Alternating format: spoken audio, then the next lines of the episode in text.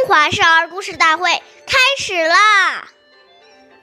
岁月易流逝，故事永流传。大家好，我是中华少儿故事大会小树林朱凯言。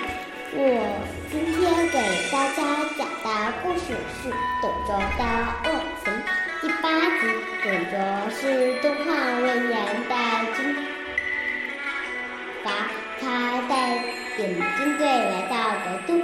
废掉了皇帝刘辩，另立刘协为傀儡皇帝，并从此独揽朝宫朝政。董卓专权期间，对朝廷中的大臣肆意杀害，对天下的百姓任意欺凌，结果他的暴行引起了人们的愤怒，朝臣等人联合起来，用美人计一举将他除掉。董董卓的行为使其家庭受到牵连，连年连年骂，连年骂的父母也因此受到株连。当时他的母亲已经九十多岁了。也被依法处死，实在是可悲啊！下面有请故事大会导师为我们解析这段小故事，掌声有请。听众朋友，大家好，我是王老师。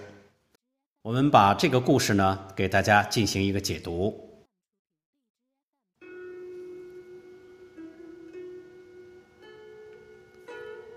孝经》云：“身体发福，受之父母，不敢毁伤，孝之始也。”有人抱怨说：“父母怎么管我这么多？”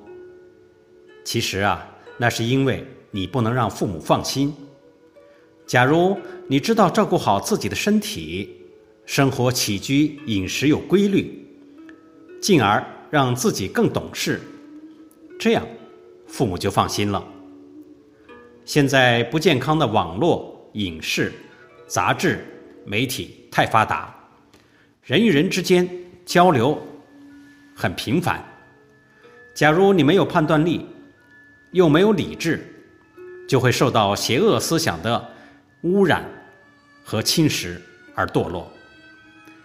到时候不但父母家人蒙羞，甚至给下一代。也带来了羞耻，这是大不孝。所以，从小就要学会自尊、自爱，保持身心的清净健康，很重要。谢谢大家的收听，我们下期节目再见。我是王老师。